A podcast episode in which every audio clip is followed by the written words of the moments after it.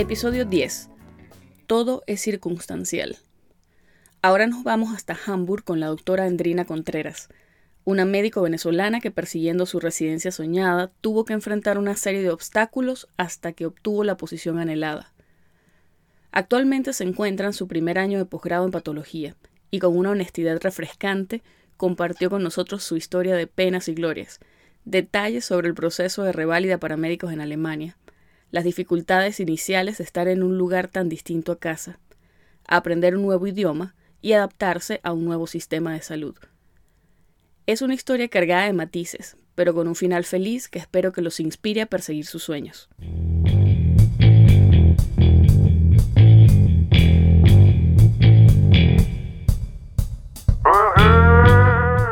Estás escuchando Pluripotenciales, el podcast de la doctora Sheila Toro. Forma parte de una comunidad médica en la que se exalta cooperación en lugar de competencia y escucha voces auténticas que relatan historias de resiliencia, perseverancia y reinvención.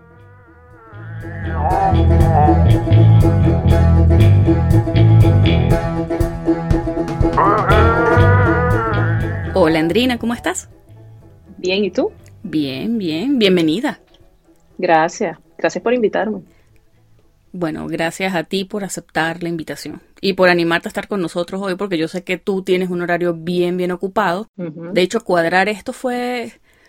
Una odisea. Pero bueno, gajes del oficio. Sí, sí. Todos entendemos. Y qué bueno, qué bueno que se dio.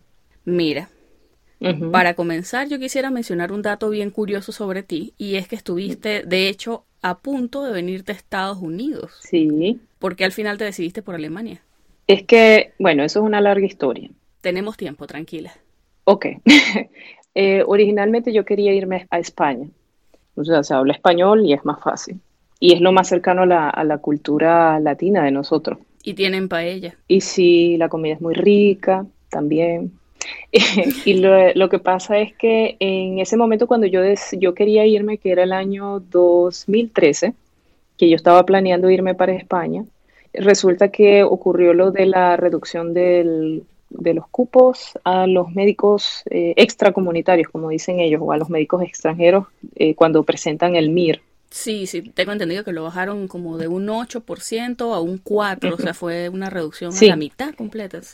Y ya yo de hecho tenía mi pasaje comprado para España para ir a inscribirme en el curso este del CTO que se hacía, pero justamente un mes antes de yo viajar fue que hicieron la reducción de cupos y hablé con, con un amigo mío que estaba allá haciendo su posgrado y le dije, mira, ¿y ahora qué hago? Y me dijo, nada, ya tienes el, el pasaje comprado, ven y paseas este, y, y te quedas en mi casa, o sea, de- no tienes que pagar hospedaje.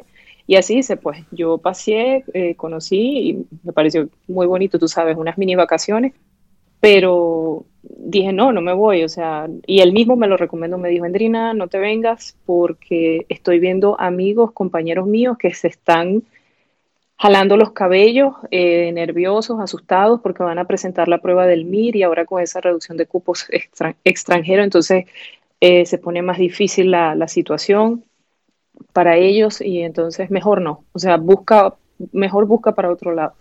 Y fue cuando eh, vino la idea de Estados Unidos por un compañero de trabajo. Bueno, y tú me comentaste que de hecho tenías amigos aquí, gente con quien estudiaste que estaba en Estados Unidos. Sí, eso fue una conversación sí. que tuvimos antes de que incluso yo me viniera. Yo recuerdo eso. Sí, sí, exacto, él, del que yo te hablé antes de que tú te vinieras, era él, Guillermo y, y Osvaldo, unos compañeros de trabajo, este, amigos míos, y, y ellos me, como que, tú sabes, me entusiasmaron, me dijeron, Dina, pero vamos a buscar hacia Estados Unidos, eh, mira, nos pueden dar Cadivi, o sea, ellos me hablaron de, en esa época se daba el Cadivi estudiante y, y se podía pagar el curso de Kaplan. Y yo me, me informé con él, o sea, nos asesoramos y bueno, ya yo estaba allá, me voy. Eh, no importa, tendré que presentar todos esos mil exámenes que se hacen en Kaplan, que parecen mil, Yo sé. son demasiado, Dios mío, y es demasiado dinero también. Mm, Y, y bueno, este, cuando ya yo estaba para inscribirme en el curso del Kaplan, que iba a pagar la, la inscripción, mi amigo Gustavo, que un, eh, nosotros estudiamos juntos en la universidad, y este, estábamos trabajando juntos en una clínica allá en Puerto La Cruz en ese entonces, después que ya habíamos terminado la rural. Él me dijo, eh, ¿tú estás segura que te quieres ir a Estados Unidos? Este, mira cómo es la cosa, o sea, infórmate bien, acuérdate que allá no hay escasez de médicos o ellos no están necesitando eh, médicos y después que se presentan esos exámenes tú no tienes garantías de que consigas trabajo, es súper difícil, la demanda de, no la demanda, o sea, la cantidad de médicos que quieren ingresar a una residencia allá es demasiado alta y la cantidad de puestos libres que hay son muy pocos. Sí, pero es que más que el hecho de si hacen o no falta médicos, que sí hacen falta, de hecho, es, supuestamente es un problema de, es una crisis dentro del sistema de salud de acá, pero es que el rollo serio o el reto serio es conseguir una visa. O sea, el problema, creo yo, lo más difícil, más incluso que los exámenes, es asegurar la visa porque no todos los posgrados quieren hacer sponsor de visas. Y las visas dependen de ah. eso, que entres a un posgrado pero no todos los posgrados dan visa, así que no puedes aplicar a todos los posgrados que tú quisieras. Y bueno, sí, eso es una limitación bien dura. La gente que tiene más chance es la gente que de hecho tiene green card o tiene ciudadanía por alguna razón. O sea, eh, creo que la parte de migración en Estados Unidos es más pesado incluso que el tema de revalida. Por eso a mí me sorprendió tanto hablar lo fácil que fue para ti desde el punto de vista de migración en Alemania. Bueno, más fácil que Estados Unidos, sí. Bueno, sí, yo creo más, que... Más fácil, fácil en general, no. Bueno, digamos menos... Complicado. Sí. Sí, el tema de, de, migración aquí es mucho más largo, complicado, incluso gente que tiene 10 años, conozco yo, que tiene saltando de una visa a otra para poderse quedar. Entonces es, es y es pesado. Es pesado porque significa que tienes una incertidumbre que es extra aparte del rollo de exámenes de revalida de posgrado. Entonces sí, yo, yo entiendo. Ese yo creo que es el punto principal de, de la dificultad acá, el tema de visas. Sí, bueno, eso no lo, no lo sabía tanto. Sí, me salvé. De hecho, me salvé. Tú tienes razón. O sea, no, no sabía muy bien. Sí sabía que era complicado con la visa, pero no sabía qué tanto. Eh, precisamente porque nunca llegué a hacerlo. Pues no, no completé esa, ese, ¿cómo se dice? ese plan de irme para allá. Mm, menos mal. digo ahora, ya que tú me dices esto. Y Al menos de ese lado, pues. No, bueno, pero es que Alemania tenía para ti sorpresas, te estaba esperando. Ay, qué lindo tú lo dices. tú lo dices tan lindo. Sí, sí, yo sé. no, bueno, yo sé que no fue fácil arrancar para ti. De hecho, cuando decides irte con tu amigo, tú me comentaste que básicamente se daban apoyo el uno al otro, que bueno, que fueron que fue bien importante porque de hecho me comentaste que las 5 pm de la tarde era bueno era momento de llorar. Sí era la hora de llorar. Pero eso eso lo cuenta fíjate eso siempre lo cuenta Gustavo cuando la gente nos que estamos los dos juntos en reuniones con personas o sea conociendo gente o hay amigos ellos siempre preguntan y este, bueno, cuando ustedes estaban acá o cuando llegaron, ¿cómo era? Entonces nosotros, él siempre echa el cuento y dice, sí, bueno, nosotros hacíamos el curso de alemán de una de la tarde hasta las seis, creo que era. Eran cinco horas, eh, eran cinco horas diarias, eh, cinco días a la semana, o sea, de lunes a viernes. Y él dice, llegábamos del curso y cuando llegábamos, chamo, ¿qué vamos a hacer? Ay, son las 5 de la tarde, vamos a llorar. Porque es que al principio fue como un cambio muy fuerte, eh, fue un shock. Y porque llegamos que sí, un sábado y el lunes ya empezábamos el curso. Y estábamos como que no nos dio chance de aclimatarnos antes de empezar el curso, sino que tuvimos que correr, ir a oficina de inmigración, a registrarnos de que estábamos ahí en, la ciudad, o sea, ahí en, en Agen, en la ciudad que llegamos en Alemania.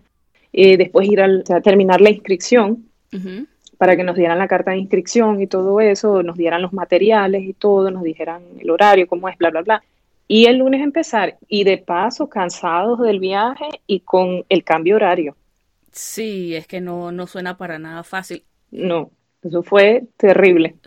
Cuando te dan la visa inicialmente, que fue la visa que te dieron, aplicaste desde Venezuela, te la dieron por un año O sea que tú tienes un periodo de un año para aprender alemán hasta el nivel B2, que es el que necesitas para poder comenzar a trabajar como médico. Eh, sí, el nivel B2, pero aquí tengo que aclarar algo. El B2 sería el nivel mínimo que necesitas para trabajar como médico. Porque hay otros sitios, otros estados de Alemania que te piden un nivel C1, que es el que viene después. Ok. Y es el máximo que necesita un médico, porque vienen más otros niveles, que es para, entrar a la universidad, eso es otra cosa. Ya eso es otra cosa. Eso no lo necesitamos nosotros, pero el C1 también lo piden en, otra, en otros eh, hospitales o en otros estados. Ok, y tú me contaste también que te tomó entre 7 a 8 meses alcanzar ese nivel B2. Sí, si tú haces un curso intensivo, como el que nosotros hicimos, donde cada nivel dura un mes, logras tener el B2 en 7 u 8 meses aproximadamente. Pero eso es manteniendo un ritmo intenso, 5 horas al día de lunes a viernes. Entras a la una de la tarde, sales a las cinco y media, seis de la tarde, algo así. Era fuerte. Tienes que estar constantemente estudiando alemán. El alemán es un idioma que no es tan ligero para aprender porque tiene una estructura gramatical totalmente diferente a la que nosotros conocemos. O sea, es muy diferente a la del español, es muy diferente a la del inglés. Algunas palabras se parecen al inglés y por eso, ok, en algunas cosas, ok, entendíamos, pero de resto la estructura gramatical, o sea, muy diferente. Tú tienes que, para mí eso fue una reestructuración completa de mi sistema lingüístico. Bueno, pero sin embargo ahí se quedaron y le siguieron echando. Sí. Y ya luego comenzaste tu proceso para la aprobación. No enseguida. Tú haces tu curso. En el curso hacen exámenes internos cada mes para que apruebes el nivel. Si tú no apruebas ese nivel que dura un mes, tú tienes que repetir ese nivel hasta que lo apruebes. Tú terminas el curso, haces los niveles que tocan para el B2. Nosotros hicimos hasta el B2 y fueron siete meses, creo. Cuando tú terminas y a ti te dan de, tu academia, tú como una constancia de que tú hiciste el curso ahí, que hiciste el nivel tal, tal, tal, hasta el B2 y los aprobaste, punto. Pero ese no es el certificado de alemán B2 que a ti te piden en Alemania para poder trabajar. Okay. O sea, para eso tú tienes que presentar una prueba. ¿Cómo se llama esa prueba? Prueba para el certificado de alemán B2, o sea, si te lo digo así en español. Pues. Ok, sí. O sea, es una prueba estandarizada. Estandarizada. Bueno, imagino que debe ser algo como el TOEFL o el IELTS o el TEFAC de exacto. francés. Hay varias. Tú tienes el TELC, que también tiene el B2, esa es una. La otra es el, el Goethe, o el Goethe, que es del, del Instituto Goethe, que está en, a nivel mundial. Ese instituto está en, todo, en muchos países. Y la otra es el European Reference Rambo o, algo así. Esa fue la que yo presenté. Rambo de la referencia europeo.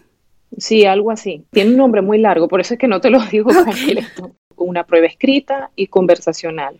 Tú hablas con alguien porque ellos quieren ver tu nivel de alemán que llegue hasta, hasta, hasta ese nivel, pues tiene que ser. Sí, claro, tuviste las clases, pero eso no significa que el instituto tenga la potestad de certificarte, sino que tienes que presentar otra prueba que sí es una certificación. Hay institutos que sí lo hacen. Por ejemplo, el Instituto Goethe, que está aquí en toda Alemania, ellos hacen esa prueba y tienen la capacidad de certificarte. Hay otros institutos también que la hacen y te pueden certificar para el TELC, que es la otra prueba, o esa, el Goethe es diferente. Entonces, eh, nosotros hicimos así, lo presentamos como al mes o a los dos meses, porque tú tienes que prepararte también para esa prueba. O sea, sí, eh, una cosa es hacer el curso y otra cosa es que te lancen a hablar alemán. Yo practicaba mucho con Gustavo porque yo me ponía muy nerviosa. A mí me entraba pánico. Un palito de ron, yo te dije, ese es el secreto. sí, yo creo que eso es lo mejor yo me ponía demasiado nerviosa y no fluía, empezaba a hablar como un aleñol, ¿sabes? Alemán con español, porque decía las palabras en alemán, pero el orden en que decía las oraciones era como que si fueran en español y no, así no funciona, estás hablando mal alemán.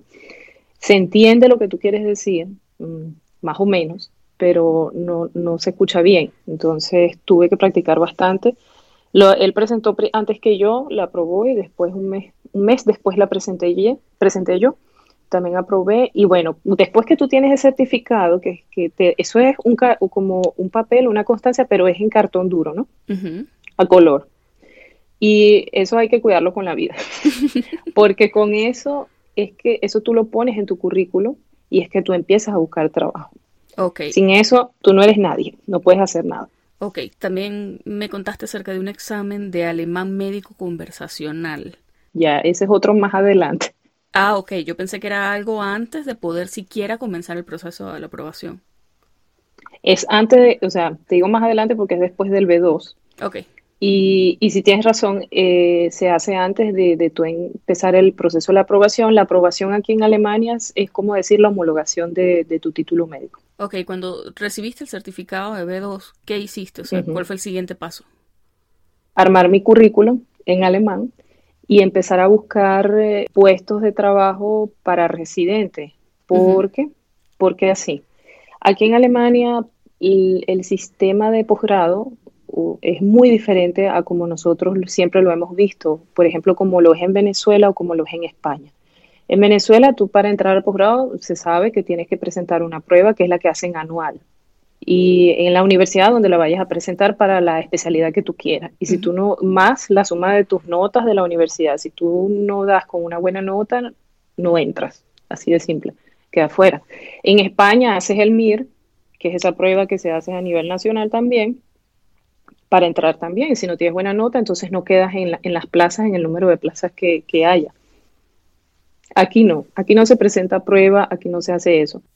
Aquí es como buscar un trabajo. Entonces, tú lo que haces es que armas tu currículum en alemán con toda tu información de tu estudio, de tu formación en tu país. Eh, trabajos previos, ese tipo de cosas. Trabajos previos, eh, eh, artículo 8, si lo hiciste, donde lo hiciste, qué hacías, por ejemplo, trabajar en la emergencia. O sea, porque en el artículo 8 nosotros lo que hacemos es trabajar en la emergencia, trabajo ambulatorio, por ejemplo, atención primaria.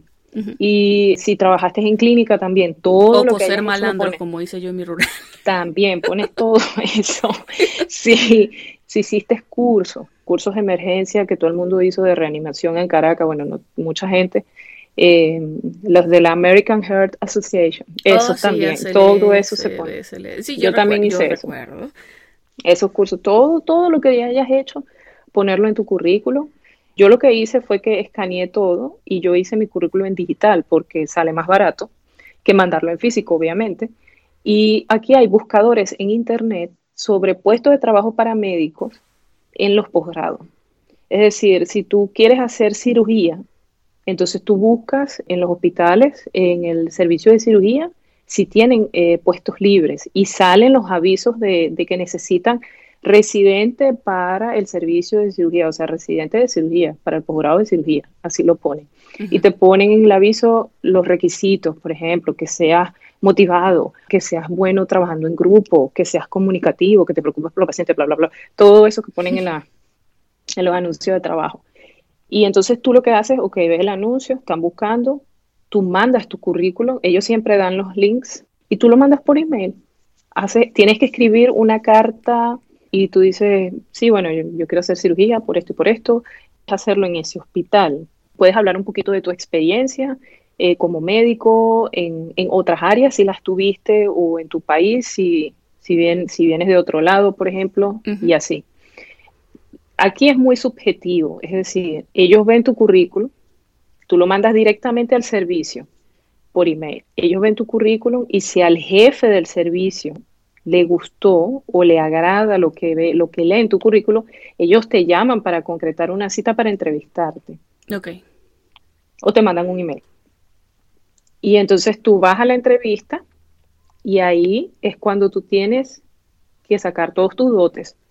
Es decir, brillar. Tienes que hablar muy bien alemán, tienes que, tienes que votarte, brillar, porque tú tienes que agradarle a esa gente para que te contraten, aparte de hablar de tu experiencia como médico. Por ejemplo, tienes que hablar muy bien alemán, eso es lo primero que ellos ven. Si tú no eres fluido en el alemán, olvídalo, te mandan para atrás. Te dicen, ay, no, bueno, eh, ahorita no, eh, no le vamos a ofrecer el puesto porque es que todavía le falta un poco en el alemán. A mí me pasó eso, esa fue mi primera entrevista porque yo todavía no estaba muy, no estaba muy suelta con el idioma y tenía miedo, me daba pena hablar, estaba, estaba muy tímida y eso no te ayuda para nada. Sí, claro. y aparte uno no está acostumbrado a entrevistarse en Venezuela. Yo recuerdo que la ULA hacía entrevistas después que publicaba quiénes iban a quedarse con las posiciones. No era parte del, proceso de selección en sí, simplemente te entrevistaban después como para conocer a los futuros residentes. O sea, el proceso era muy distinto. Acá también tienes que entrevistarte antes de que te ofrezcan la posición. Allá de hecho era al ah, revés, yo recuerdo, la ULA lo hacía al revés, no sé los demás ah. hospitales. A mí eso me parecía muy complicado al principio, yo lo detestaba porque yo no soy una persona, bueno, los que me conocen, y yo soy, yo siempre fui tímida, o sea, yo cuando estoy en confianza con amigos yo hablo, claro, he hecho broma y soy parlanchina, pero cuando estoy en un sitio donde no conozco a las personas o donde me tengo que dar a conocer, yo me siento muy incómoda, que tengo que hablar, tengo que hablar de mí, eso me incomoda demasiado, a mí no me gusta, yo soy una persona muy callada y muy eh, como reservada y siempre ensimismada, o sea, mis amigas me decían que yo vivía en la luna. Y, cuando a mí me tocó hacer eso, eso fue la, esa fue la parte más difícil para mí, eso fue, para mí eso fue salirme de mi zona de confort, totalmente hay personas que se dan muy bien, eh, son muy sociables, o sea, conversando, se sueltan, son seguras de sí mismas. Yo no tengo eso, nunca lo he tenido. Te tocó practicar. Todos mis amigos, sí, todos mis amigos me conocen y saben que yo no soy así. Y cuando yo empecé a hacer el proceso de entrevistas, yo sufría, eso para mí era terrible. Yo sufría, o sea, era el nerviosismo. Eres bien introvertida, pues. Sí, exacto. El nerviosismo, la taquicardia, tener que hablar, y si hablo mal alemán, y si no entiendo lo que me dicen, porque la otra no era nada más hablar bien, sino entender lo que te decían, porque eh, en cada estado tienen diferentes acentos, y un acento es más difícil que el otro. Y yo, y yo decía, Dios mío, ¿qué voy a hacer yo acá? Pero sabes, lo bueno de hacer muchas entrevistas es que te vas entrenando. Claro. Y vas conociendo eh, qué es lo que quieren los alemanes que tú les digas en la entrevista, qué es lo que les gusta a ellos. Entonces yo aprendí que el primero hablar bien alemán, no tengo para dónde agarrar, o hablas bien o hablas bien. El segundo, tienes que ser un poquito más eh, extrovertida, o sea, tú puedes ser, yo digo peladiente, ¿no? Pero hablando, hablando criollamente, pero no tan exagerado, tú tienes que ser más motivada, mostrar que estás interesada, conversar más, eh, ellos te preguntan y te dirigen mucho en la entrevista, pero tú te tienes que soltar también, contar sobre tu experiencia. Siempre preguntas fijas. ¿Por qué se vino a Alemania? Esa es la primera. Porque me gusta el strudel y los catires. me encanta el strudel también. Pero sabes que el strudel es austríaco originalmente. Yo no oh, sabía eso. ¿En serio? Sí. Sí, en serio. Todo el mundo cree que que es, sí, cultura general. Todo el mundo cree que es alemán. Yo también creía que es alemán después que vi eh, Bastardo sin Gloria, yo me quería comer ese strudel que tenía Hans Landa en las manos, yo salivaba en el cine bueno, y soñaba con comer un strudel así. ¿Cómo carajo que se llama el actor? Um... Christoph Waltz. Sí, el de Hans Landa. no, él es, él es, él es austriaco. Él es austríaco. ¿El personaje era austríaco o era alemán? No me acuerdo. Era austríaco. Bueno, ahí está. Él quería comer esto. Eso, eso es un, un dato. Es un dato. ¿Y se lo comen con crema fresca también, como en la película? Sí, se lo comen, sí, se lo comen con crema. Eh, para mí eso es crema chantilly. Sí, es una crema batida. Eh. Batida. A mí no me gusta, pero ellos se lo comen aquí así. Creo que los franceses le dicen creme fraiche. Bueno, no le dicen creme fresh, le dicen creme fraiche. en su idioma. Sí, sí, con, su cosa, con su lengua tragada. Y, y bueno, Sí, yo tampoco sabía, yo me sorprendí, me vine a enterar de eso obviamente, obviamente después cuando, cuando me hago novia de un alemán. Mm, strudel. Él ahí me explicó, no, el strudel es austríaco, no es alemán. Y yo, ah, mira. Y tú dijiste, la yaca como... no está mal. Sí, exacto, me sentí como Colón descubriendo el agua tibia, una cosa así. está bien. Bueno, y mm, lo que ellos preguntan siempre, eh, ¿por qué se vino a Alemania? Eh, ¿Cuánto tiempo tiene acá? Fija, por qué quiere hacer cirugía o por qué quiere hacer patología, en mi caso. Y porque en este hospital, ¿qué le podemos ofrecer nosotros a usted? Cayó por dentro de mi trabajo porque si no me van a regresar para mi país. Pero yo no podía decir eso. trabajo porque ya la visa se me va a acabar. Era la verdad, la mera verdad. pero, no, lo podía decir. No, puedes decirlo. No, no, no puedo decir eso. O sea, ellos quieren que tú te muestres motivado. O si no te preguntan, ¿y qué piensa usted que usted pueda aportar a este hospital o a este servicio? Y yo, mi madre. Mi personalidad arrolladora. Dios mío, porque sí, sobre todo eso, la mía arrolladora. yo odiaba esas preguntas, pero bueno, de lo que yo hacía. Gustavo, como veo, Gustavo, mira, yo, yo, yo los nombro mucho él aquí porque es que sin Gustavo yo no hubiese sobrevivido eh, mi estancia aquí en Alemania todo este proceso. Gracias, Gustavo. De verdad, o sea, yo estoy eternamente agradecida con él y ese es mi hermano que me regaló la vida y estamos unidos de por vida, él lo sabe, él es zapato y yo soy chicle o al revés. porque eh, nos tocó pasar por, por situaciones difíciles y, y, las pasamos juntos. Lloramos juntos bastante, maldecimos juntos bastante cuando las cosas no nos salían bien. Y, y, bueno, ahí, ahí estamos. Yo le dije a él, mira, voy a hacer un podcast y te voy a nombrar bastante. Sí, sí, nombro, no tengo problema, me dijo. Y yo, ok. Ok, yo hice un, un pool de preguntas porque Gustavo empezó con las entrevistas antes que yo. Y entonces él me decía, mira, me preguntaron esto, me fue así, me preguntaron otra cosa, hablé de esto, hablé de esto. Entonces empecé yo a escribir. Yo escribía en alemán las preguntas y, lo que yo podía responder o lo que con lo que yo me sentía cómoda respondiendo. Y me pueden preguntar esto y me pueden preguntar esto, cómo yo las formulaba. Entonces yo me aprendía un poquito las respuestas o la estructura para sí, yo claro. tener una idea, porque eso me daba a mí también una sensación de seguridad. Entonces, claro, tú pasas por todo este proceso de entrevista, lo que me dijiste, aplicaste varias veces hasta que de hecho conseguiste uh -huh. una posición en la que te ofrecieron el puesto en el posgrado. Y uh -huh. es ahí cuando presentas un examen alemán, pero es específicamente algo de alemán médico. Y es un examen sí. de conversación, o sea, es un examen oral. Es un examen oral porque la idea es que ellos vean cómo tú te desenvuelves con un paciente hablando en alemán, porque eso es muy importante si ellos te van a contratar, que tú puedas entender al paciente y el paciente te entienda a ti. Es muy importante que hables bien alemán. Existen cursos para eso, que son los cursos de alemán médico que te enseñan los tecnicismos y también eh, cómo dice un paciente, por ejemplo, pancreatitis en alemán, que es totalmente diferente. En Venezuela un, tú le hablas a una persona de la calle, le dices una pancreatitis y ellos saben más o menos, saben que es páncreas, es okay. lo más que pueden saber. Eh, o una hepatitis, ellos saben lo que es eso, pero tú aquí le dices a un alemán pancreatitis porque los tecnicismos, eh, la terminología médica en alemán se parece mucho en español porque vienen del latín. Ok. Eh, usan lo mismo. Y si tú le dices a un paciente pancreatitis aquí en alemán, que se dice igual, no te va a entender, no sabe de lo que estás hablando.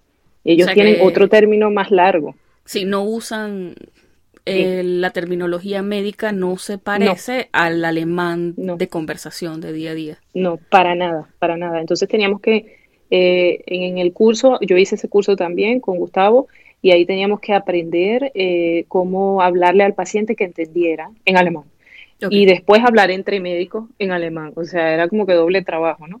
Y, y, después tú eso lo tienes que aplicar cuando presentas ese examen porque te ponen a un actor eh, con tres personas que serían el jurado y el uh -huh. actor eh, hace de paciente y te dice, tengo dolor en tal sitio, una enfermedad o esto, y tú le haces una enfermedad actual, le haces una anamnesis, o sea, dónde uh -huh. tiene dolor, qué es lo que tiene, de hace cuántos días, todo eso, eh, la parte semiológica, excepto examen físico. En este examen no se hace examen físico al paciente, solamente interrogatorio. ¿Por qué? Porque es un examen que dura 20 minutos y es solamente para, no es de conocimientos médicos, es solamente para saber si tú hablas bien alemán para tratar un paciente. O sea que tú básicamente necesitas es demostrar competencia para poderte comunicar tal cual en uh -huh. alemán, pero bueno, con, con el paciente. paciente o con gente de la comunidad médica.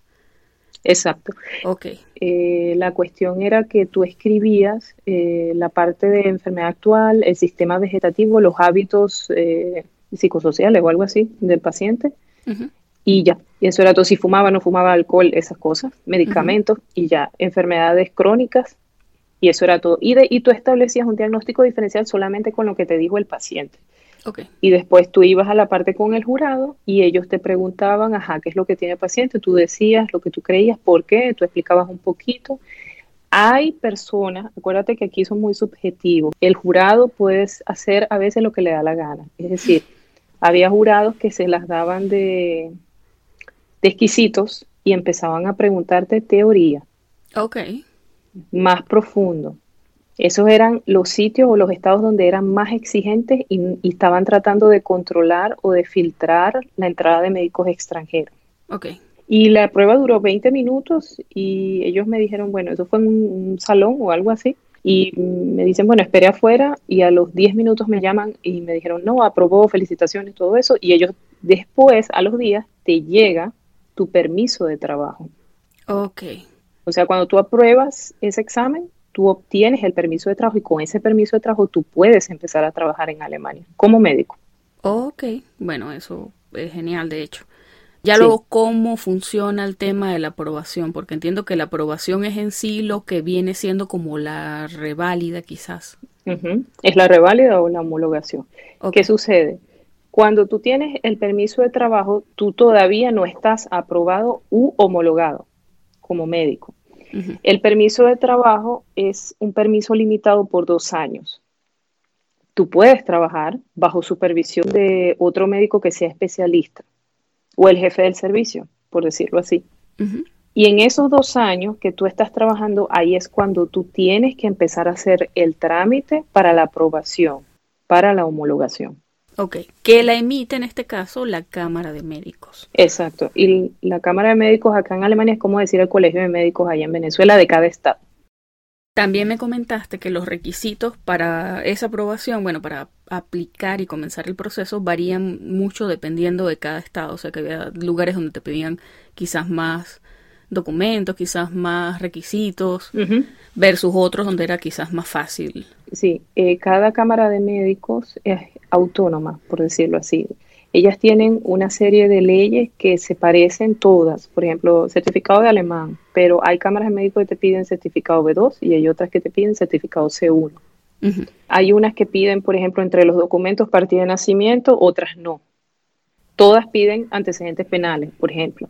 Uh -huh. Todas piden la carta de deontología médica, donde dice que tú nunca has hecho una negligencia médica y todo eso por supuesto el título de médico, todo eso traducido. Uh -huh. Y este, ellas, hay unas que tardan más para emitirte la aprobación, otras lo hacen más rápido, todo depende de la cantidad de aplicantes o de médicos extranjeros que están solicitando en ese momento la aprobación, que ahorita la afluencia de médicos extranjeros ha aumentado mucho y obviamente en la Cámara de Médicos tienen más trabajo y se tarda más en responder. Ok. También mencionaste que necesitas uh -huh. presentar las cartas de experiencia laboral que tengas. Sí, sí, y que si te puede, las piden. Ok, y que puedes o no presentar una prueba de conocimientos que no es obligatoria, pero si la uh -huh. haces, acelera el trámite. Y de hecho fue lo que tú hiciste. Exacto, yo presenté la prueba, pero explico. Eh, tú tienes dos formas. Cuando tú, tú haces la solicitud para empezar el trámite, ellos te dicen, bueno, usted puede hacerlo enviándonos sus documentos de la universidad, es decir, pensum, carga horaria, notas, todo lo que se saca en la universidad, eh, que horas, horas de estudio, horas académicas, todo eso, las materias, todo eso, y ellos comparan tus documentos con el pensum y carga horaria de una de la Universidad del Estado, de esa uh -huh. Cámara de Médicos donde tú estás solicitando la, la aprobación. Okay. Si tu, si tu, eh, si tu pensum y tus horas académicas son iguales o equivalentes a las de esa universidad, entonces a ti te dan la aprobación sin tú presentar la prueba, que es lo que ellos llaman aquí a través de un Gutachter. Eso es en, esa palabra en alemán es como decir un perito o alguien que revisa okay. estos documentos y compara. Uh -huh. Pero eso tiene una desventaja, que puede ser que primero ellos te pueden pedir más eh, documentos. Es decir, si tú vienes de Venezuela, ya todos sabemos cómo es la situación en Venezuela con los ministerios. Para obtener un documento con el Ministerio de Educación, el Ministerio de Salud, bla, bla, bla. De, entonces, ese documento tiene que estar emitido ajá, por mí, primero por la universidad. Después, eh, creo que legalizado en el ministerio, algo así de relaciones exteriores. Sí, es, Para, es, es demasiado rollo. Si no lo puedes demasiado. hacer tú, puedes terminar, no sé, pagándole a un gestor para que lo haga y las colas, ir en la madrugada, pedir números, ya todos la cita, que es todo eso. drama. Ahorita no sé cómo estará, pero eh, lo cierto es que a la postilla de la Haya tienen que tener todos los documentos, tienen que estar apostillados por la eh, tienen que estar traducidos a, alemán. Entonces, eso es tiempo que pierdes solicitando esos documentos que te está exigiendo la Cámara de Médico, más dinero, porque traducir un penso no son 10 eh, euros. Y más todos los documentos que te van solicitando traducirlo, eso no es tres lochas, o sea, es dinero que se va por eso es que tú, tú tienes algo bueno acá, que tú empiezas, ya tú estás trabajando para poder hacer ese trámite, porque eso es un trámite que te jala dinero. Y tú, por ejemplo, si estás trabajando con Chale, por lo menos lo puedes ir pagando. Claro. Dependiendo cómo tú decidas hacerlo. Pero la otra está que al final, si tus notas, tus cargas horarias no son iguales, ellos te dicen a ti, la Cámara de Médicos te dice, eh, bueno, su, eh, ¿cómo se dice? Su estudio eh, o su pensum es deficiente en comparación con el de la universidad tal y tal y tal, que es el estándar que utilizamos para comparar, bla, bla, bla. Así que usted tiene que presentar la prueba. Ok, entonces si no es equivalente al pensum, tienes que igual presentar la prueba. Tienes que igual presentar la prueba y te mandan, porque ellos no te van a dar la aprobación. Tú no corriste el riesgo, te fuiste directo. Bueno, yo voy a presentar la prueba. Es más rápido, más barato, yo lo hice en sí por eso, porque primero yo no iba a estar perdiendo el tiempo mm, eh, con ese rollo de los ministerios ahí en Venezuela si me pedían más documentos. Segundo, traduciendo, el dineral que se gasta más es doble dinero, porque tú tienes que pagarle al gutasta, eh, o sea, al perito que te revisó todos los documentos, eso tiene un costo y eso es caro. Entonces tú pagas eso así no te hayan dado la aprobación y aparte tienes que pagar el examen de la aprobación, que es el examen de conocimiento médico, que tampoco que es caro también, o sea, no son tres lochas. Ok, entonces tú presentaste el examen de conocimientos y ¿qué tal es la prueba? O sea, ¿cómo, cómo funciona? ¿Tú estudiaste aparte para eso o...? Yo estudié sola, eh, estudié en mi casa, tú tienes que estudiar mucho, mira, eso es una prueba que se puede pasar. Dependiendo, como te dije, dependiendo del estado o la Cámara de Médicos donde tú la presentes, es más difícil o no tan difícil. Depende del jurado que te evalúe, los especialistas que te están evaluando. Hay unos que te preguntan lo que tienes que saber, lo que tú necesitas saber como médico. Hay otros que se ponen creativos y te empiezan a preguntar de bioquímica.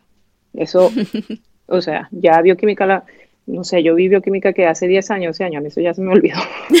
o sea, los carbohidratos... Las yo tengo que ir a estudiar bioquímica. los carbohidratos, las proteínas, los aminoácidos, el, el, ADN, bueno, si me puedo acordar. Enzimas.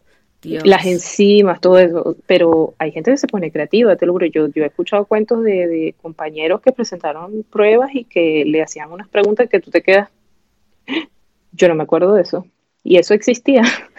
y en mi caso, yo presenté la prueba en ese entonces, yo estaba en el estado de Baja Sajonia y la Cámara de Médicos de ahí no es tan, tan complicada como la que es en los otros, en otros estados, o sea, en, cuanto a solicitar documentos. Okay. Cuando yo empecé con todo mi proceso, ellos respondían más rápido, pero tengo compañeros que también están en esta Cámara de Médicos y no, no les fue tan bien respondía muy tarde. Y después que tú logras la aprobación, por decir, en esta Cámara de Médicos en Baja Sajonia. wow, ¿lo hice bien a la primera?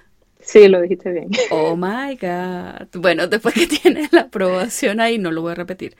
Em, ¿Esa aprobación es vigente en todo el país o si tú te vas a otro lugar? Ok, genial. Sí, es vigente en todo el país. Eh, tú puedes trabajar la aprobación eh, es como que green card, vamos a decirlo así, en Estados Unidos, porque con la aprobación tú puedes trabajar indefinidamente como médico aquí en Alemania y después de unos años eh, eh, tú puedes, te ayuda a optar por una residencia acá, aparte de que subes de estatus migratorio y te, tú, tú puedes sacar la carta azul, porque tú estás ya en, tú cuando eres médico aquí en Alemania, los médicos son están ubicados en el en las eh, ¿cómo se llama? En las profesiones de alto nivel o algo así. Ok. Y te dan de alguna manera más chance pues para tener un estatus migratorio que sea más definitivo.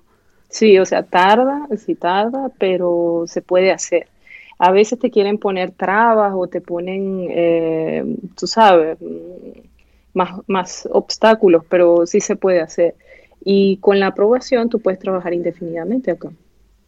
en cualquier estado de Alemania. En cambio, sin la aprobación y con el permiso de trabajo que yo dije anteriormente, ese permiso de trabajo te permite nada más trabajar en el estado donde tú estás y es solamente para ese hospital que te está contratando. Y es una ventana de dos años, me dijiste. O sea, tienes es una ventana de, dos años. dos años. Si no lo haces, estás poniendo en riesgo tu estatus migratorio. Te quitan. Se acaba tu permiso de trabajo, te lo quitan, tú no puedes seguir trabajando, tú estás dependiendo eh, de, tu visa de trabajo, por decirlo así, y, o sea, guindas.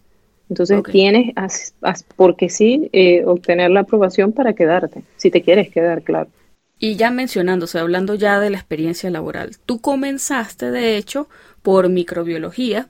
Tú me contaste que hiciste una pasantía de tres meses y eso había una opción a contratación, pero eso no se dio porque eh, quien iba a ser tu jefe no sabía que el permiso tenía la condición de que tenías que trabajar bajo supervisión y él de hecho estaba buscando una persona que no necesitara ser supervisada. Ya cuando estaba todo listo, se echó para atrás. No, ya va. Okay. Eh, no, en, en, microbiología fue solamente la pasantía. Ellos también estaban con, con me habían ofrecido eh, que, eh, perdón, era la opción también a contratación, como tú dijiste, pero era dependiendo porque había una residente que tenía que irse a otro hospital, tenía que rotar. Y la muchacha no se decidía cuándo se iba. Y yo estaba esperando, esperando, esperando, esperando, y ellos no me daban una respuesta definitiva. Entonces terminé mi pasantía y me fui. Ahí no, no, no logré nada. El que tú dices, ese fue el primero que me ofreció trabajo, que era en medicina interna. Y él me dijo que sí, que me iba a contratar. Yo presento, la, él me emitió la oferta de trabajo, que es en el, una carta firmada por él, donde él dice que me va a contratar y la manda a la Cámara de Médicos.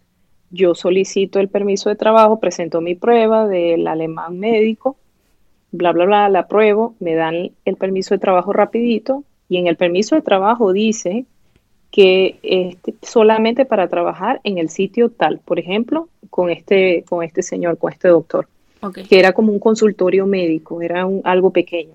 Ok. Y cuando él le llega, él no sabía eso lo que tú estás diciendo, él no sabía que, él que yo tenía que trabajar bajo su supervisión. Y fue cuando me dijo, no, no te voy a contratar. Te echó la cosa para atrás. Sí. Echaron el permiso de trabajo para atrás. Y recuerdo que tú me comentaste que estabas ahí como borderline en el tiempo de los dos años, así que estabas... Del de estudiante, de la visa de estudiante, ya se me iba a vencer. Tenía que empezar a trabajar ya. Eh, tenía, él tenía que emitirme un contrato. Yo lo que necesitaba en ese momento era el contrato para, con eso yo voy a la oficina de extranjería y, y me cambia la visa a una visa de trabajo o, o a la carta azul o algo así. Pero no la visa de trabajo, pero él dijo, no, no te voy a contratar después que yo ya tenía el permiso de trabajo. Entonces, yo tenía un permiso de trabajo, pero, que, pero ya no tenía contratador, entonces como que ya el permiso de trabajo no me servía para nada. Claro, porque está ligado a la institución. Sí, exacto. no, no es algo como que te sirva para trabajar en cualquier lugar, es solamente para el lugar a donde pediste cuando hiciste la solicitud del permiso de trabajo. Ya luego, sin embargo, te vas y estuviste trabajando un tiempo en medicina interna, me dice que, es como un programa combinado de medicina interna y gastroenterología. Sí. Que hiciste, o sea, la, oferta era básicamente, bueno, haces una pasantía y dependiendo de tu desenvolvimiento, de tu performance, iba a decir. Sí, my, my performance. Dependiendo de tu desempeño, eh, ellos decidían si te contrataban o no te contrataban, tuvo un final feliz, de hecho me dice que hiciste la pasantía por tres meses y luego si te contrataron. Sí, ese fue mi primer trabajo aquí en Alemania. Estuviste ahí trabajando a medio tiempo, me dijiste, ni siquiera sabía que se podía trabajar a medio tiempo por diez meses. Por diez meses, sí, eh, es lo que llaman 50% de contrato. Y eso, eh, eh, eh, mi jefe, o sea, mi ex jefe en ese momento, él habló conmigo y me preguntó, le voy a ofrecer 50% de contrato, ¿usted acepta eso? ¿Usted puede vivir con eso? Yo obviamente estaba ya en las últimas, o sea, en la carra plana, ya dependiendo la visa, la visa, el dinero, o sea, necesito trabajo y ya hasta cuándo. Y le dije, claro, sí, yo agarro el 50%. Yo no me iba a poner exquisita de que no, que no. Yo le dije, sí, sí. Y yo, mira, yo me fajé en ese trabajo. A mí no me gusta medicina interna, eh, pero yo soy médico ante todo. Y, o sea, así a mí no me guste, yo trataba de dar lo mejor de mí ahí, porque son personas, pues. Y a mí me preocupaba eh, hacerlo malo eh, a un paciente, hacerle un daño a un paciente o que yo hiciera un diagnóstico malo, colocar el tratamiento que no era. Entonces, yo, mira, me fajaba con los pacientes y como era medicina interna, la mayoría de los pacientes eran pacientes geriátricos. Okay. Y, y, era, era divertido en cierta parte porque eran viejitos. Entonces los viejitos estaban, eh, aquí en Alemania es mucho eso de que a los, se pone, a los papás están viejitos y los meten en un ancianato. Y hay hijos que los visitan siempre, pero hay otros que no. Entonces esos viejitos tú los veías demente, solos, tristes. Sí, estaban, siempre venían muy tristes. Este. Entonces tú les dabas un poquito de cariño, tú sabes, le, le sobabas el hombro, le agarrabas la manito, pues se ponían a llorar porque estaban, o sea, eran pacientes de mente, entonces ellos se alegraban y se sentían mejor. Y entonces te agarraban cariño. A mí me trataban muy bien, eh, yo me llevé muy bien con los pacientes geriátricos por eso. Y, y, o sea, me gustaba el paciente, me gustaba hablar con el paciente. A mí lo, lo, lo que no me gusta es hablar con los familiares. Los familiares estresan demasiado. El paciente no, no echa tanta broma, es el familiar. Yo decía, Dios mío. Y ahí en medicina interna yo me sentí muy bien porque de hecho eh, hice un grupo de amigos que todos son latinos y corrí con suerte, caí en ese hospital, que por cierto, yo caigo en ese hospital para que vean, Gustavo es protagonista de esta historia otra vez. Gustavo consiguió esa oferta de trabajo en una revista de, de medicina y me dijo, Endrina, manda aquí a este hospital que yo leí un reportaje o algo así y aquí contratan muchos médicos latinos, hispanoparlantes.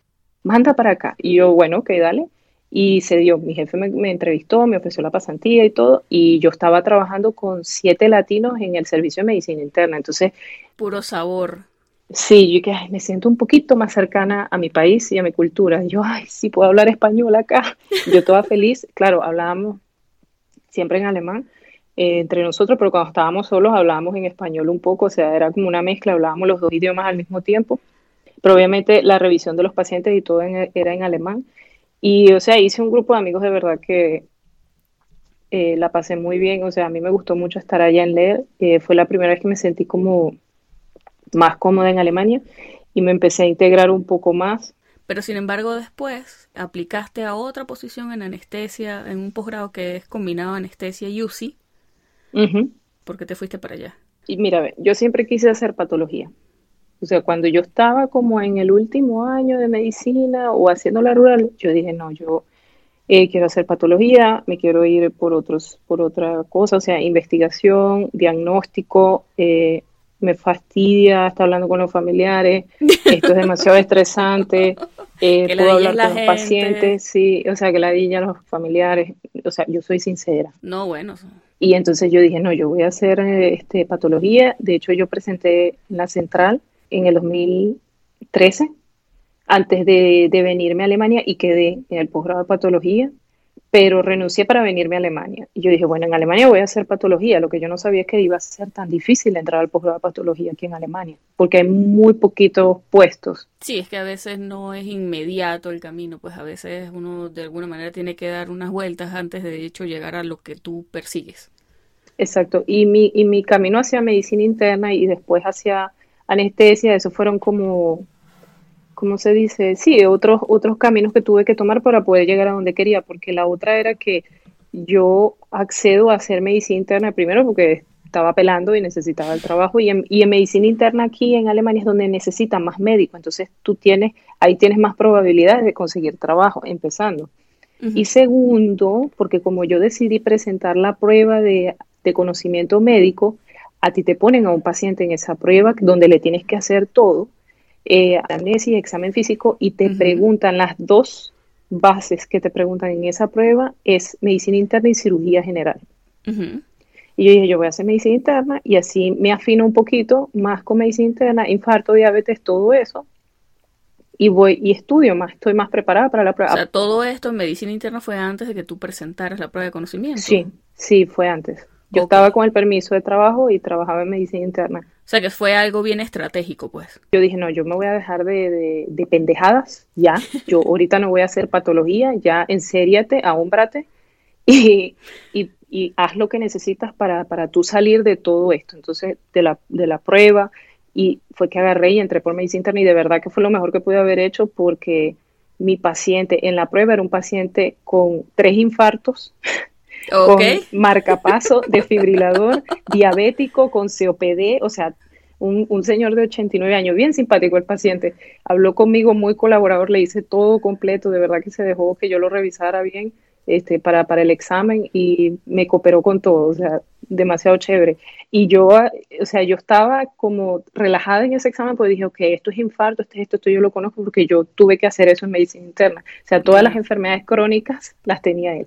Bueno, eso es un buen dato entonces, digo, para, para quien esté buscando trabajo y quien necesite por alguna razón presentar la prueba de conocimiento, pues quizás algo de experiencia laboral en esa área, pues te prepara y te hace más fácil el tema del examen. Exacto, yo les recomiendo a veces eh, cuando llegan médicos nuevos que me contactan y que no saben mucho, entonces yo les doy toda la información que sé y les digo, mira, si no se te da por el área en que tú quieres, intenta por medicina interna, eh, que ahí necesita mucha gente, vas a conseguir trabajo enseguida y eso te ayuda a prepararte para la prueba. Y punto, se acabó. Y sales de eso, no tienes que trabajar toda la vida, es empezando un año, una cosa así, y después que tú tengas tu aprobación, te cambias a donde tú quieras, a lo que tú quieres hacer. Y, bueno, me desvié. Yo me cambio a anestesia, primero porque ya yo no quería seguir haciendo medicina interna. Segundo, porque andaba enamorada. Entonces, mi novio, eh, bueno, todavía estoy enamorada. sí, el amor. mi novio, eh, que ahora es mi esposo, eh, vive en Hanover y entonces yo estaba buscando maneras de irme a Hanover para estar con él.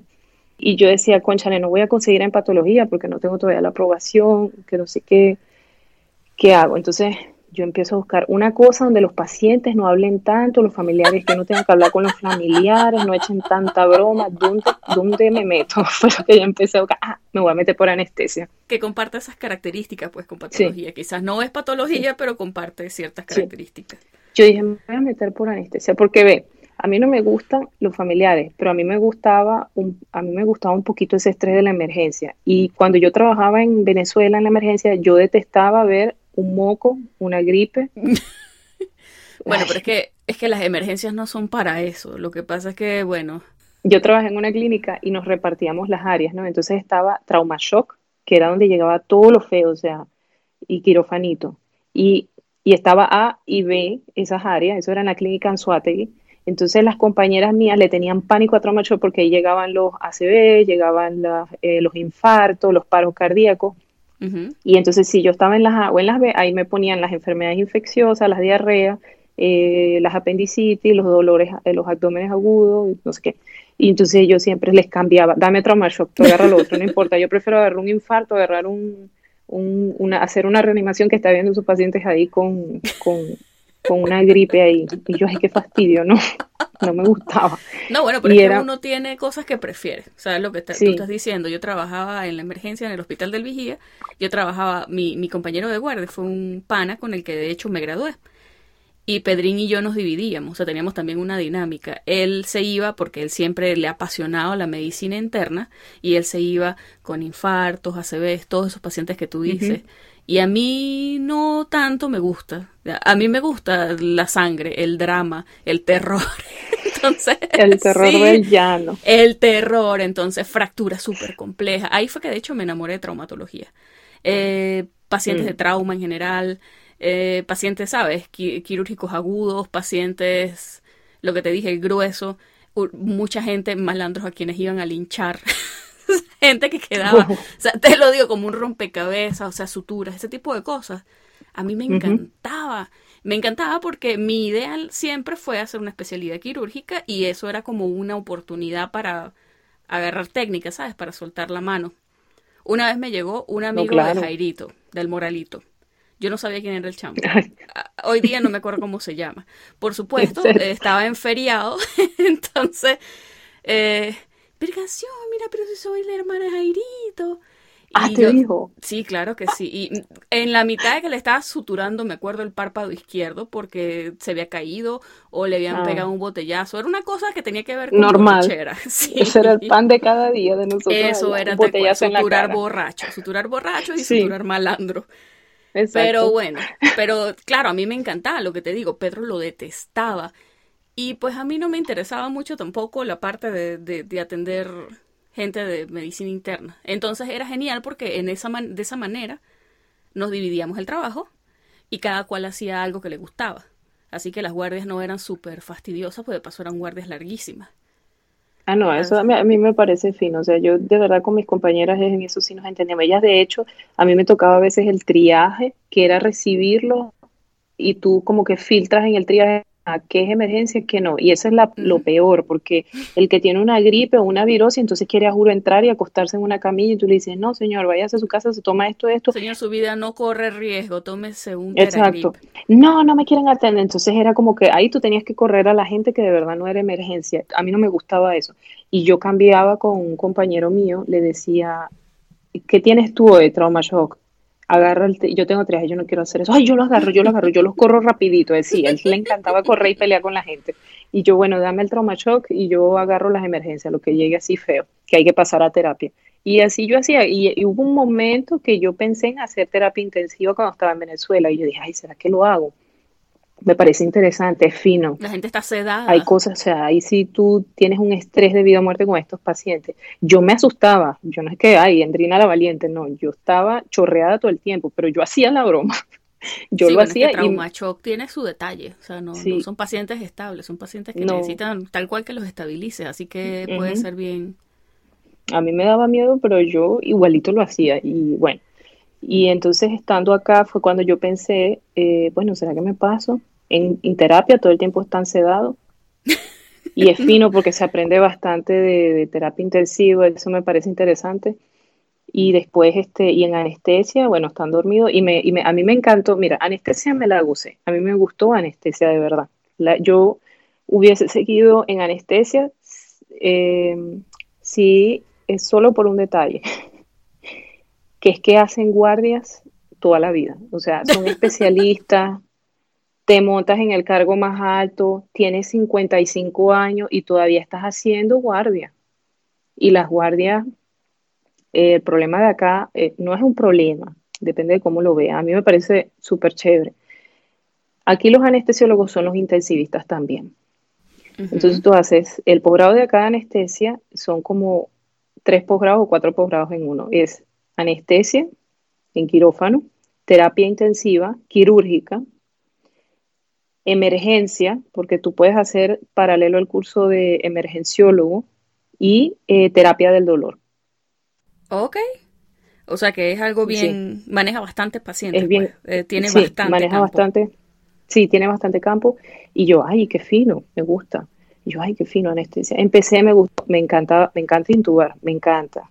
Es una cosa que me encanta. Me encantan los pacientes cuando, eh, cuando había que intubarlos. Claro, tú en quirófano estabas en una situación controlada, tú estás controlando los, parámetros vitales del paciente porque me colocas medicamentos que lo deprimen completamente el sistema eh, cardiovascular y el sistema respiratorio. Y, pero tú puedes controlar eso, estás en un ambiente calmado, ¿okay? todo está programado. El rollo es cuando estás en la emergencia. Chama, Cuando intubar con gente gritando es una nota. bueno, se puede. Yo tengo cuentos de eso. No, no, no, sí, es que, bueno, la emergencia de Luigía es bien particular, pero yo tengo un cuento bien particular también de un paciente que me acuerdo que alguien estaba tratando de intubar, no pudo, llamaron a mi compañero, tampoco pudo, me dijo, mira, ¿qué está pasando aquí? Chayla, ¿qué pasó? Lo que pasa es que, claro, es difícil si tú no me conoces personalmente, pero yo soy grande. yo soy una caraja grande y fuertecita. te conozco personalmente, lo sé. me conoces. Entonces, claro, entonces supongo que tengo una ventaja en ese sentido. Y cuando estoy tratando de intubar y lo que veo es un enorme condiloma, o sea, un tumor gigante en la laringe, el tubo, por supuesto, no pasaba estaba, estoy tratando de recordar, creo que estaba delante, sí, delante de las cuerdas vocales, por supuesto. Uy, eso es horrible. Eh, pues lo rudo es que es una, es una vía difícil. ¿Cómo carajo? intubas si tienes un tumor atravesado que está obstruyendo, porque de paso el paciente, o sea, claramente tú escuchabas el estridor. Cuando él llegó, él llegó con estridor. Yo recuerdo, era una referencia de la ah. Panamericana. Y yo, o sea, poco antes de eso, me había ido a Maracaibo a hacer el curso de manejo integral del paciente politraumatizado. Eso era un curso que hacía la gente del Domingo Luciani, de los cirujanos de trauma de ella. Ah, yo me acuerdo de ese curso. Sí, es un curso buenísimo. Lo hicieron. Como si Dios existe. Wow. y me puso ahí en ese momento, chama. Y me acuerdo que Pedro me miró, yo lo miré y le dije, crico. Y me dijo, crico.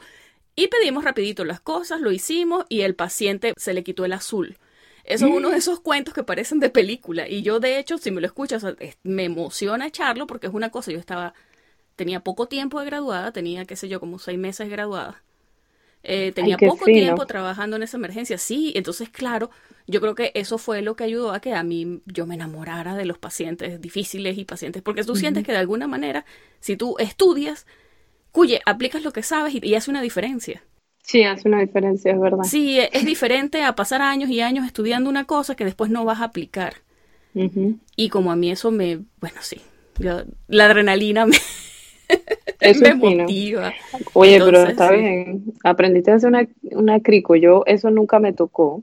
Le pusimos la crico y para Mérida, o sea, ambulancia y para Mérida, que yo recuerdo que después hablé con un pana que me dijo que lo recibió en la emergencia y cuando vio la orden, eh, cuando tú haces la referencia que la firmas y vio mi nombre, dijo, ¿qué le pasó a Sheila? Porque hizo esta vaina, se va a meter en un peo, ¿cómo le va a abrir un hueco al paciente? Ah, se espantó el hombre. Por supuesto que se espantó. Sin embargo, me dice, claro, yo leí eh, que leyó bien escéptico la, la, referencia que uno hace, pero que cuando llamaron a la gente de Otorrino, pues sí había criterios. Y yo, por mm. supuesto, Te salvaste, me dijo si había criterios, yo respiré, porque fue una decisión bien es una decisión fuerte, pero hay que hacerla.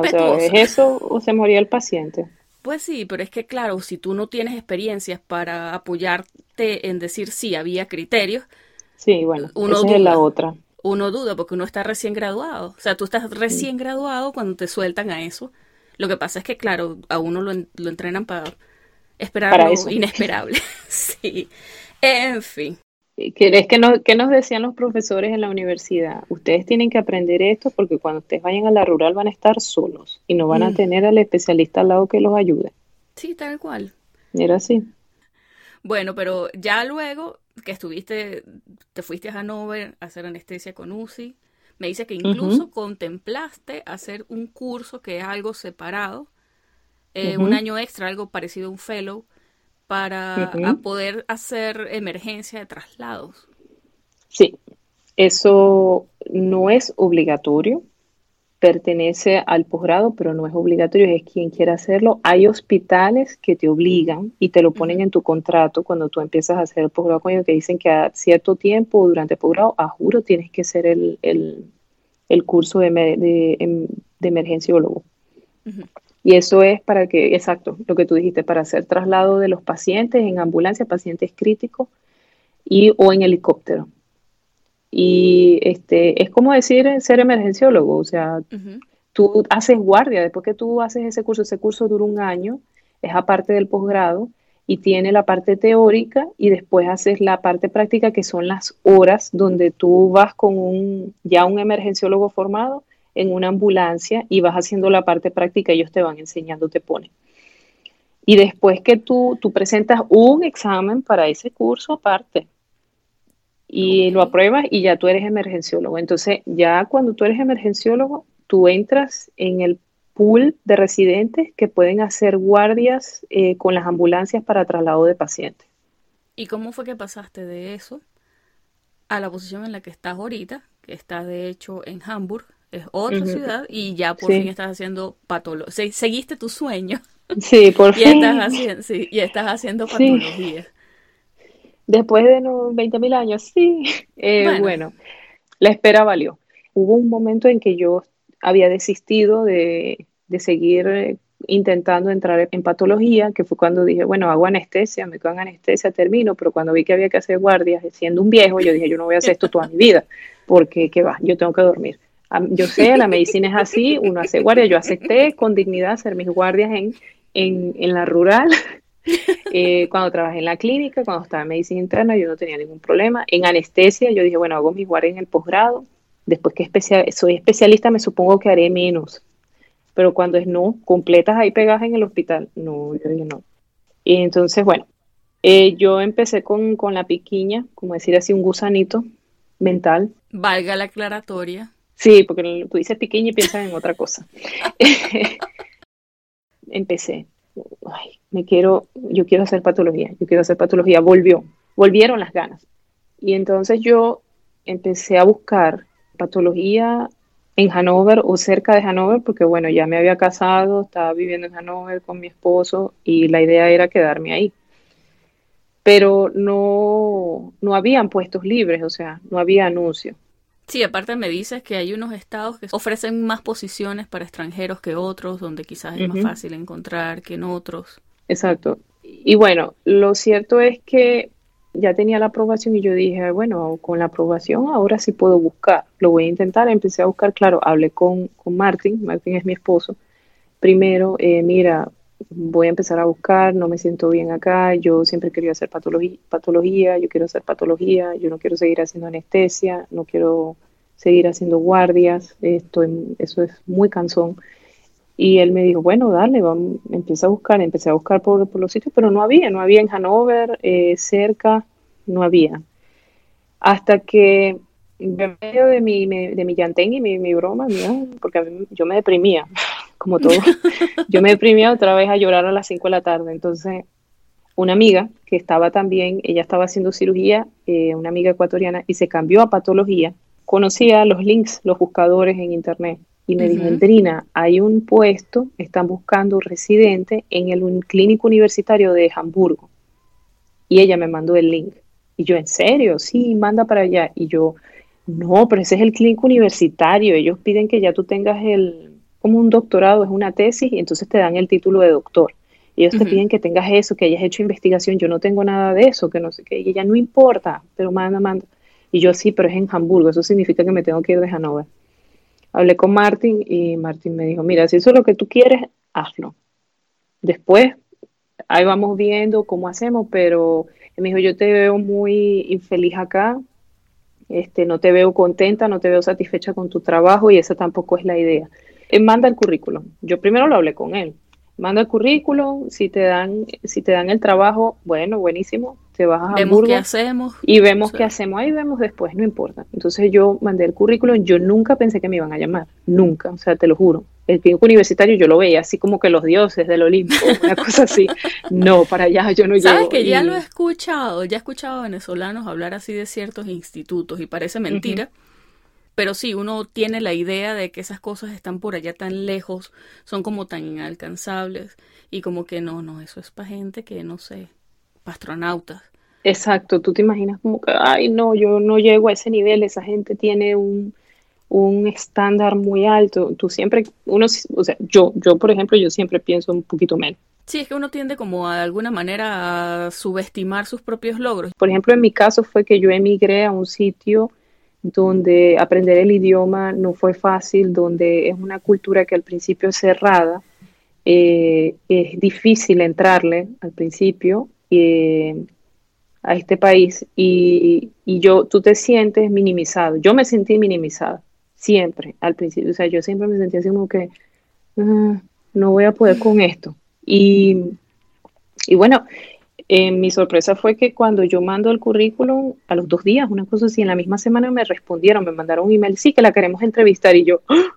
ahí fue el primer shock. No. ¿Qué me voy a poner? Pues, no, no que me voy a poner, ¿qué voy a decir? bueno, pero es que yo soy superficial. Yo pienso que ¿Qué voy a, decir yo en esa entrevista? Mi madre, ¿y ahora qué hago? Yo, yo estaba que me montaba, me, montaba en las paredes así, modo Linda Blair, de la impresión que tenía, o sea, que me estaba volviendo loca. Yo, ¿qué voy a hacer?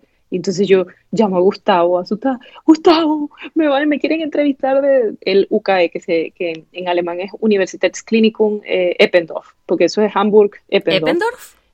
Eppendorf, se llama así. Como la marca de, de pipetas. Creo que sí, no estoy segura. y probablemente, voy a buscarlo. Probablemente lo, inventaron. Dato curioso. Y, y él me dijo, ajá, y entonces, ¿cuál es tu drama? Y yo, chamo, yo no pensé que me iban a llamar de ahí, que no sé qué, y ahora qué hago. Bueno, voy a la entrevista. Y yo, bueno, nada, fui a la entrevista. Y yo, pero yo en mi, en mi mente era, bueno, voy a hacer lo mejor que pueda, voy a hablar, me voy a relajar, voy a ser simpática, voy a contar toda mi experiencia, ya hablo un poquito mejor alemán, entiendo mejor, puedo ser más fluida y bueno, que sea lo que venga. Pero yo pensaba, a esta gente no me va a agarrar porque yo no tengo, no he hecho investigación aquí, no tengo el título ese de doctor que ellos sacan con, con la tesis doctor, esa. Me dijiste que se llamaba. Doctor Met, Doctor, Doctor Met, es eso. Y dije, yo no tengo eso. Este, nunca he estado, eh, nunca he trabajado en patología. Lo poco que sé de patología es cuando estaba en la universidad y a media, porque el laboratorio de patología estaba todo dañado con telarañas y, y cosas. y nada funcionaba. Entonces, yo así como que, bueno, vamos a ver. Y mm, me llevé una sorpresa porque el- me, me entrevistaron tres médicos, el primero el, el director del instituto y dos especialistas adjuntos que son como que el que viene de segundo al mando y el tercero al mando. Y me trataron muy bien, eh, la entrevista fue, fluyó, de verdad yo fluí, o sea, me relajé, hablé tranquila, sin mucho, sin nerviosismo, conté todo lo que ellos me preguntaron, lo que sabía.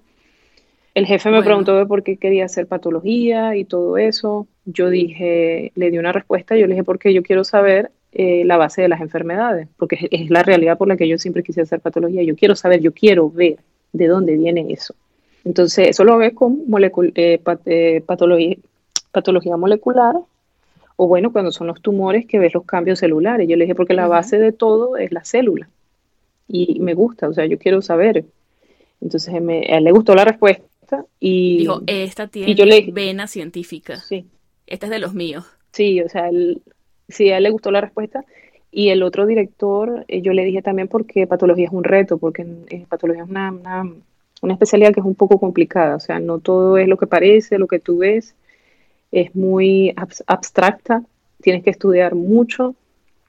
O sea, y él también encantado. Y la otra que me gané fue que mi, mi alemán había mejorado muchísimo en tres años desde que empecé a trabajar. Claro, la práctica diaria. No, bueno, y los retos estos por los que pasaste antes, las entrevistas en las que Sí. la no te fue tan bien, todo eso de alguna manera te preparó, pues. Sí, eso me entrenó y lo primero que él me dijo cuando yo empecé a hablar después me dijo, sabe, Eh, le voy a decir una cosa, usted no tiene idea la alegría que a mí me genera el escucharla que usted hable también alemán. Y yo me quedé, "¡Ah!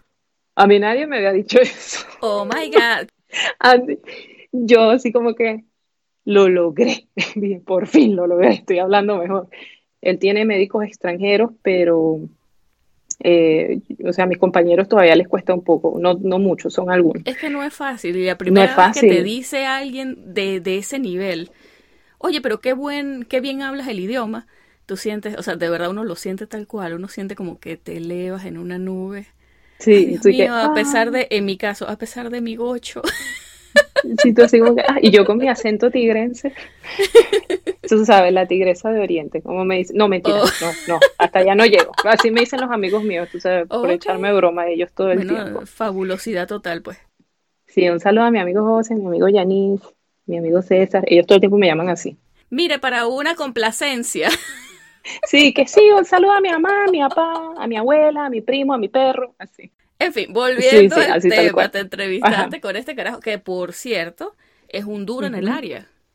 Sí, eh, mi jefe es uropatólogo y es un uropatólogo reconocido eh, internacionalmente. Él, él da muchas conferencias en Estados Unidos, tiene eh, en Europa también, o sea, el tipo, mi jefe está montado, o sea, el hombre tiene la experiencia y es del que, o sea, del que pudo aprender bien, de verdad Y que si él te dice, mire, pero de verdad que me gusta mucho su alemán, tú, bueno, con criterio sí. dices, tal cual, lo logré. Y mira la cosa, mi jefe es suizo, él no es alemán, pero tú sabes que en Suiza hablan alemán, italiano y francés. Y es como uno, pues, que también eh, habla Sí, muchos idiomas. Uno habla maracucho, colombiano, gocho, un poquito oriental. sí, sí. Y, y mi jefe habla su, habla ese alemán fuerte con ese acento suizo trancado, ¿no? que a veces a mí me cuesta un poco entenderle, pero él dice, bueno, Yo soy extranjero, el, el que viene después de él es polaco, pero toda la vida viviendo en, aquí en Alemania, y el otro era austríaco, los que me estaban entrevistando. Entonces ellos como que se, o sea, se identificaron conmigo un poquito, porque son extranjeros, no son alemanes, pero toditos hablan alemán, perfecto. Y no se enrollan con el acento, porque eso a veces la gente, la gente tiene la idea de que tienes que hablar el idioma con el acento del lugar donde estás. A mí me parece, a mí me parece que no es necesario, o sea, como decía, como decía un pan, decía embrace tu latinada, o sea, si tú tienes un acento, tú tienes un acento, o sea, no, no tienes que. Sobre todo porque los acentos varían mucho de región a región, no es solamente el país. Sí, claro. Sí, eh, acá es también, o sea, que hay gente que de toda la vida viviendo en Alemania y tienen su acento fuerte. Y, lo importante es que tú te hagas entender y entiendas a la gente. Y que pronuncies bien, tú, las, tú, porque tú puedes pronunciar bien las palabras aún teniendo un poco de acento. Eso no, no tiene nada que ver. Eh, y mi jefe le daba igual porque él tiene acento, el austríaco tiene acento, el polaco tiene acento, todos tenemos acento. Mi jefe es muy abierto él en ese aspecto y, y hasta ahora ha sido la mejor entrevista que he tenido porque no fue solamente yo presentarme y tratar de convencerlos a ellos, sino que mi jefe me hizo una presentación de cómo es el posgrado en ese instituto. Yo me quedé asombrado con una presentación de PowerPoint, todo oh. bien organizado. Me dijo, bueno, usted ya se presentó y habló de usted. Ahora yo le voy a hablar de nuestro instituto, porque hay que ser justo. Y empezó a explicarme cómo era el sistema del el posgrado, cómo estaba estructurado, y yo, wow, quiero que me contraten ya. Bueno, si tú me contaste que él estaba tratando, o sea, estaba tratando de implementar ciertas cosas distintas a cómo funciona el sistema en general en el país. Este, eso es algo que suelen hacer quizás aquí y bueno, no, no, no sé si en otros lugares. Pero o sea, es una cosa bien mutua posgrado te escoge a ti, pero tú también tienes que escoger al posgrado. Y aparte me dices que es lo que más se parece, bueno, porque ya tú has estado en varios servicios, en varios hospitales, en varias ciudades, y me dices que es lo que más se parece a lo que vendría siendo un posgrado académico en Venezuela. Sí, por eso me gustó, yo le, porque se, se me hizo acordar a ese sistema de R1, R2, R3, y tú haces, el R1 hace esto, el R2 hace otro, y el R3 hace aquello. Y te, es más estructurado y eh, es más académico en Venezuela. Aquí eh, muchos posgrados no son tan académicos, a menos que los hagas en, el, en los clínicos universitarios, pero no en todo. Y a mí me gustó acá porque me parece muy académico. De hecho, nosotros tenemos que dar seminarios. Eh, nos dan también seminarios a nosotros los especialistas, que es como decir clase. Hacemos discusión de casos todos los días con el microscopio de ocho cabezas, donde todos nos sentamos al frente y vemos con los monitores y entonces el jefe pregunta qué es eso, qué es aquello, y él explica. O sea, es muy académico. A mí me gusta mucho eso. Bueno, pero es que supongo que es pertinente teniendo en cuenta que es patología. Y dependiendo de lo que, sí, dependiendo de lo que tú vayas a reportar de una muestra, cirujanos, internistas, oncólogos van a tomar conductas. Sí, por eso es muy, es, la gente cree que porque y eso me lo dijo el jefe en la entrevista. Usted tiene que estar clara que en patología hay que estudiar mucho, hay que leer mucho. ¿Por qué? Porque nosotros hacemos un diagnóstico que dependiendo de eso se va a hacer una terapia. Y si nosotros lo hacemos mal, pues la terapia no va a ser la adecuada para ese paciente y nos metemos en un problema. Sí, claro, quizás no tengas directamente al paciente ahí, pero la responsabilidad es bien grande. Sí, sigue siendo igual de grande. Eh, no das la cara, porque el paciente no te ve, no habla contigo, pero es igual responsabilidad. La otra es que la gente cree, los, mucha gente se va a patología porque, ay, no quiero ver más pacientes y no quiero, eh, no quiero hacer guardia. Y, ok, tú no haces guardia ni ves pacientes, pero no es sentarte a no hacer nada. Tienes que, bueno, en este instituto, instituto se trabaja demasiado como loco, pero no me molesta porque estoy aprendiendo. Mientras es algo que te gusta. Sí, me encanta, me encanta. Así que digamos que tiene un poquito menos de peso en, en cuestiones así como que, cuye, me va a estresar. Creo que debe ser mucho más difícil simplemente estar ahí pegado en una cosa que no disfrutas. Exacto, me estresa, pero es porque quiero hacerlo bien, porque estoy estudiando todos los días y mi jefe es muy estricto, demasiado. El hombre es muy organizado, muy disciplinado y tiene, es fuerte, pero, tú pero el hombre te enseña. O sea, el hombre te enseña, se pone contigo y te explica. Él dice, yo intento enseñarle a los residentes todo lo que yo sé. pero así como yo me esmero en enseñarles, yo exijo que sepan. Exijo que sepan todo. Él siempre dice eso. ¿Cómo ha sido tu experiencia ahí en la residencia? Digo, aparte del estrés, de toda esta carga de trabajo que tú dices, eh, porque a final de cuentas, pues tú estás como quien dice, viviendo tu sueño. Entonces, ¿cómo se ha sentido estar ahí donde estás en el Uniclínico en Hamburg? Mira, yo estoy contenta, o sea, estoy feliz ahí porque estoy haciendo lo que yo quiero y estoy en, ese, en, en un sitio donde me gusta cómo es la estructura del posgrado. Eh, por esa parte estoy contenta. Eh, ha sido eh, en parte montaña rusa porque, bueno, es proceso de aprendizaje. Yo no había tenido experiencia en patología, entonces eh, al principio fue un poco fuerte para mí. el proceso, o sea, no de adaptación, pero sí cogerle, agarrarle el hilo, ¿ok? Cómo es el, el, trabajo, la parte del diagnóstico, no es tan fácil. Claro, a ti te gustaba, pero si no, no estabas muy clara, o sea, no sabías en qué consistía porque no habías pasado por ahí. Exacto. Y la otra que me, me, hace peso es que yo estoy aquí en, en Hamburgo sola. O sea, Martín se quedó en Hannover por el trabajo. Yo empecé acá y estamos así que nos vemos los fines de semana. Entonces, cuando tú estás solo y llegas de trabajo con ese estrés, cansado, eh, la carga del trabajo y dices, ah, no sé nada, no sé nada, estudias, estudias, y te cuesta, eh, pega más porque estás solo, no tienes a tu pareja al lado. Sí, claro, no, no tienes ese apoyo, ese que vaya y te hagan un cariñito y te, te consuelen. Eso mismo.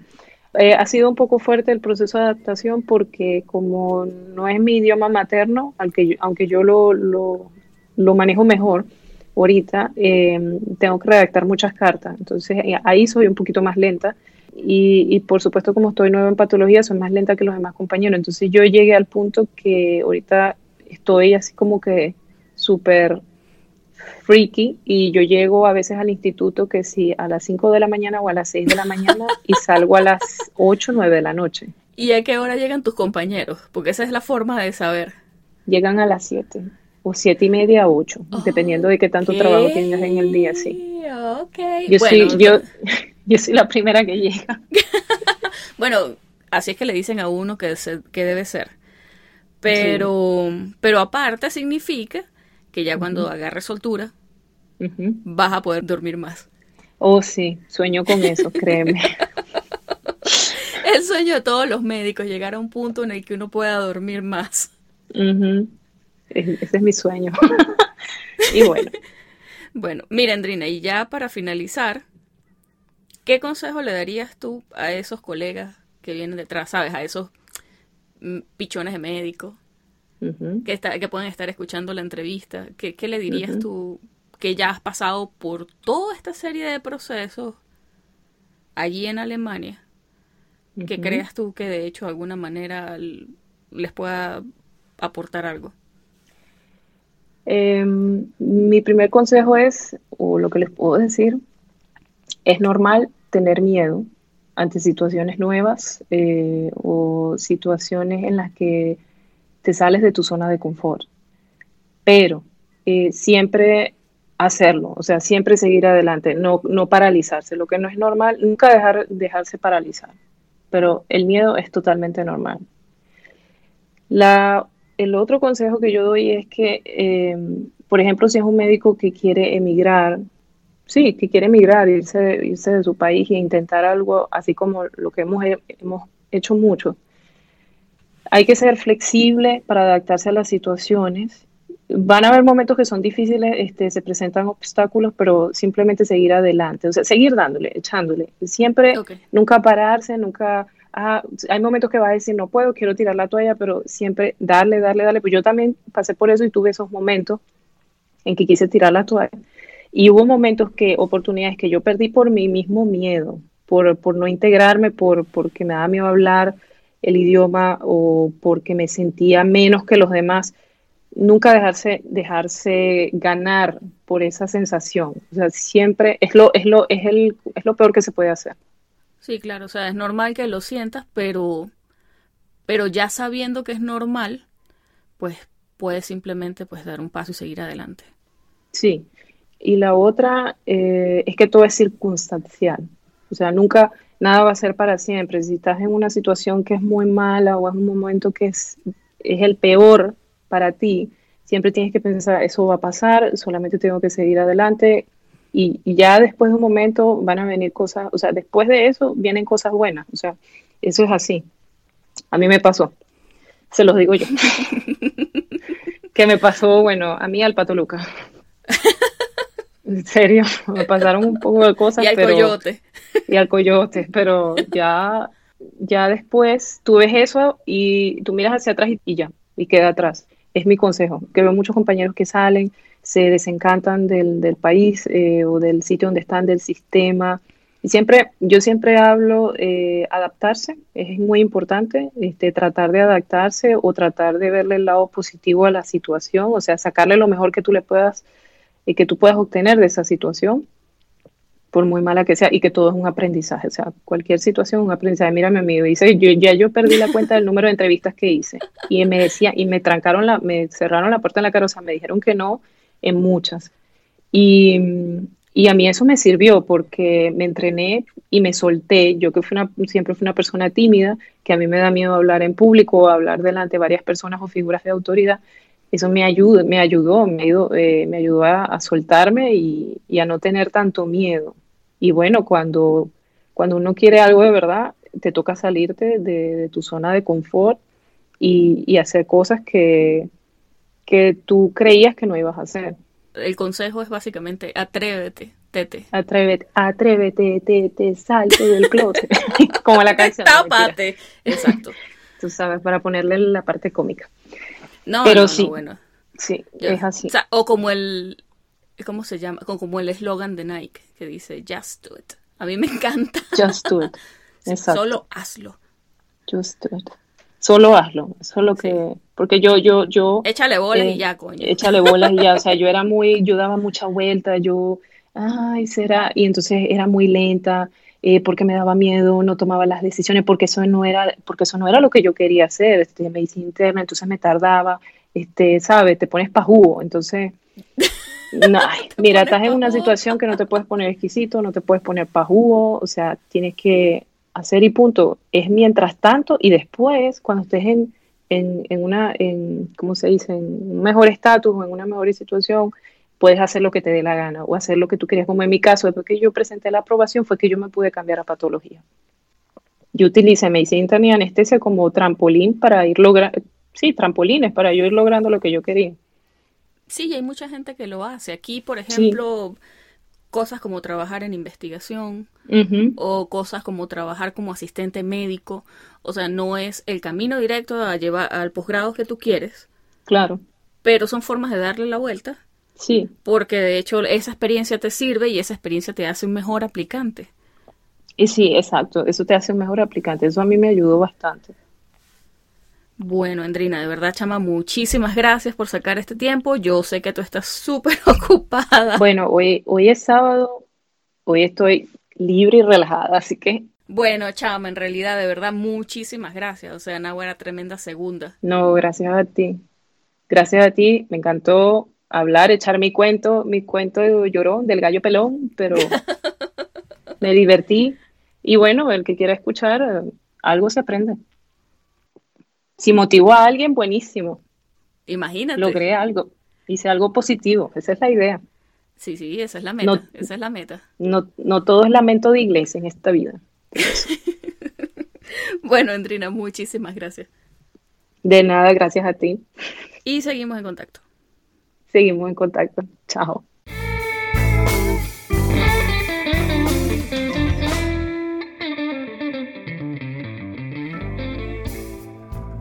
Esta fue la conversación que sostuve con la doctora Endrina Contreras desde Hamburg.